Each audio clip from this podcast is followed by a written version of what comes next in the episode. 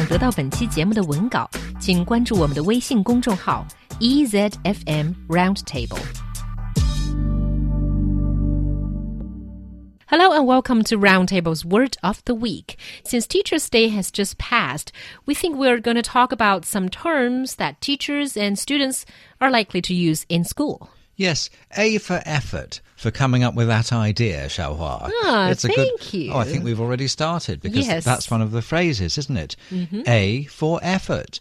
The um, origin of it's very, very simple, of course, because when you do a test or something at school, Mm. it's graded, you know, A, B, C, sometimes down to F, which is the one you want to avoid because it means fail. So A is the top mark, so it's A for effort.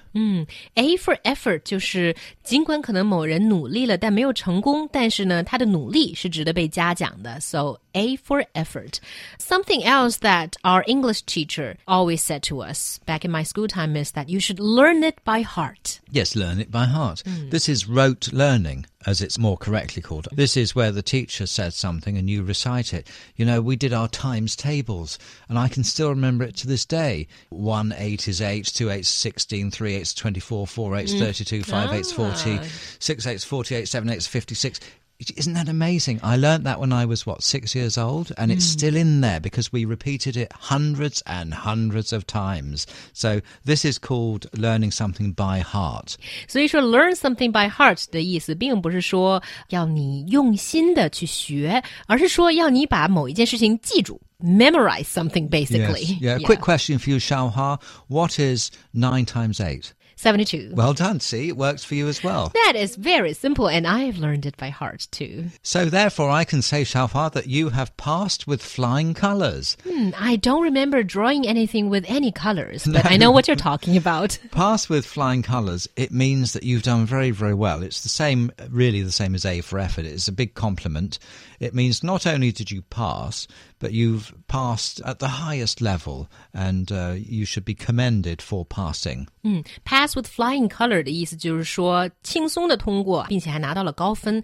And I remember there were always classmates who would say, "Oh, I did terribly on this test," and then they passed with flying colors. That's it. The interesting thing about flying colours, it's a very old phrase. It goes uh, right back to the ancient days of the Royal Navy back in the 18th century. Hmm. And the ship's flags were called the colours. Oh. Um, because they would use different flags for different occasions and to send different messages. Right. So flying colours means the flags flown from the mast of a ship. Hmm. So eh, I like phrases like this that have a, a, real historical story to go with them, but Yeah. we still use them today. Exactly. And while the good students pass with flying colors, the bad students might play hooky. Ah, this is an American one, you know. This means um, not being at school when you're supposed to be at school. In British English, the correct phrase is to play truant. That's the proper English, but I want to teach you the real English, right? Okay, please. No one says playing truant. Everyone says skiving off. You know, oh, d- did you skive off yesterday? I didn't see you in the class. Yeah, I skived off. So that's the slang version of playing truant or hooky. Skive off, play truant, or play hooky 都是逃学、翘课的意思。